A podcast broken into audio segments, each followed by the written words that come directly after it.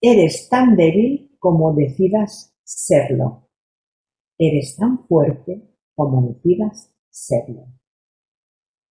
Esa es la frase. ¿A qué me refiero? Me refiero a que tú decides lo que vas a ser.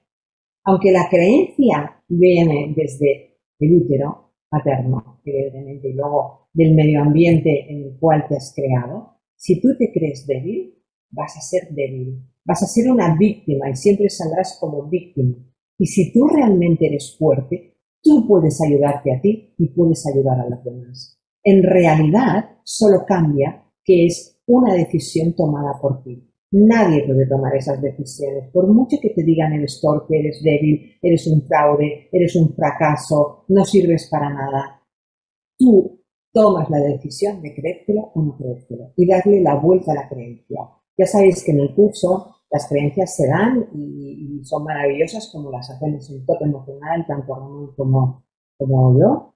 Y uh, son rápidas además, ya lo habéis visto, son muy rápidas y tiene que buscar el antagónico de la creencia.